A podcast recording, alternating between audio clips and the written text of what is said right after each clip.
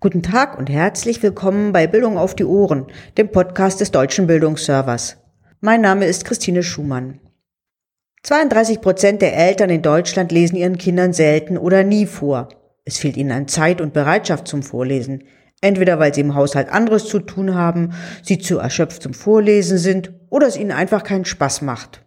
Das sagen 49 Prozent der 528 Eltern von Kindern im Alter von ein bis sechs Jahren, die in der Vorlesestudie 2020 von Stiftung Lesen, die Zeit und Deutsche Bahnstiftung mündlich und persönlich befragt wurden. Ich finde das ein bisschen niederschmetternd.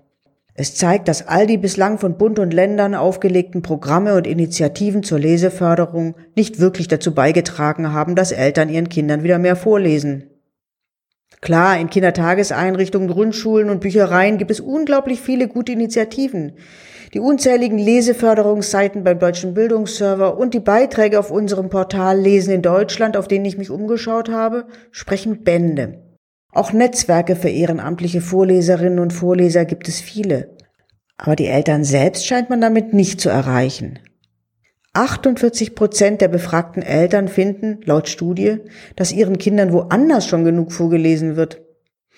Hm. Was also könnte Erzieherinnen, Bibliothekare oder Lehrerinnen dabei helfen, Eltern doch zum Vorlesen zu bewegen? Ich habe mich auf die Suche gemacht und will Ihnen ein paar Links empfehlen. Eine der größten Initiativen, die Eltern zum Vorlesen bewegen will, ist Lesestadt 1, 2, 3, ein bundesweites Programm zur frühen Leseförderung.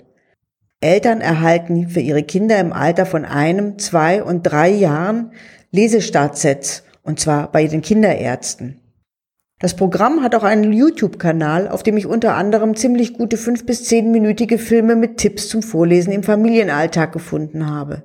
In meinem Lieblingsfilm, er dauert zwölf Minuten, erzählen Eltern, wie es ist vorzulesen, wie ihre Kinder darauf reagieren und welche Erfahrungen mit Büchern sie selbst als Kind gemacht haben. Ich finde, dass Erzieherinnen und Grundschullehrer die Vorlesetipps Eltern gut empfehlen können oder den Film beim Elternabend zeigen können. Für Leute, die gern was in der Hand haben, bietet sich die Broschüre Macht Lesen Spaß? Lesen macht Spaß des Hessischen Kultusministeriums an. Eltern mit Kindern vor und zum Schulbeginn werden darin auf die Bedeutung des Lesenlernens aufmerksam gemacht. Sie erhalten Einblick in den Leselernprozess und Tipps, wie sie ihre Kinder beim Lesenlernen begleiten und unterstützen können. Übrigens, von den 528 befragten Eltern der Vorlesestudie waren 358 Mütter und 170 Väter. Vorlesen scheint also noch immer eher eine Aufgabe von Frauen zu sein. Aber Väter sollten die Leseerziehung nicht ihren Frauen überlassen. Jungen brauchen Väter als Vorbilder. Das hat Mandat, eine unabhängige überparteiliche Interessenvertretung für männliche Bürger erkannt und das Projekt Jungenleseliste ins Leben gerufen. Hier gibt es also Leseempfehlungen von Mann zu Mann für Jungen und Jugendliche zwischen einem und 18 Jahren. Auch Studien zur Leseförderung speziell bei Jungen sind hier zu finden. Für Eltern, deren Muttersprache nicht Deutsch ist, beschreibt die Fachstelle für interkulturelle Bildung und Beratung, kurz FIP, in Bonn, gut verständlich, wie man kreativ mit Medien arbeiten kann. Die Praxisempfehlungen erklären in leichter Sprache und auf Arabisch unter anderem, warum Vorlesen wichtig ist, wie man mit Kindern über das vorgelesene Buch spricht und wie toll es ist, mehr als eine Sprache sprechen zu können.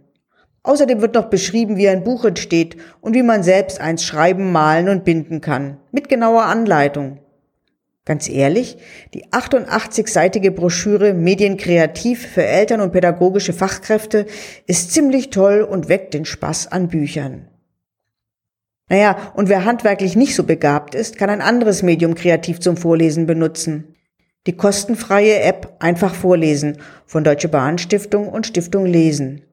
Jede Woche gibt es hier für Kinder ab drei, fünf und sieben Jahren drei neue Vorlesegeschichten aus bekannten Kinderbuchverlagen.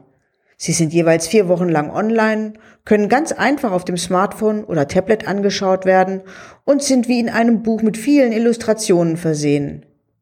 Für Eltern und andere Vorleserinnen und Vorleser gibt es Vorlesetipps und die Möglichkeit, sich über Push-Benachrichtigungen der App oder per Newsletter über neue Vorlesegeschichten informieren zu lassen. Die App einfach vorlesen gibt's kostenfrei im App Store von Apple und für Android-Geräte im Google Play Store. Ein letzter Tipp für alle, die schon ehrenamtlich als Vorleser oder Vorleserin unterwegs sind. Ihnen bietet die Stiftung Lesen unter www.netzwerkvorlesen.de kostenlose Online-Fortbildungen an.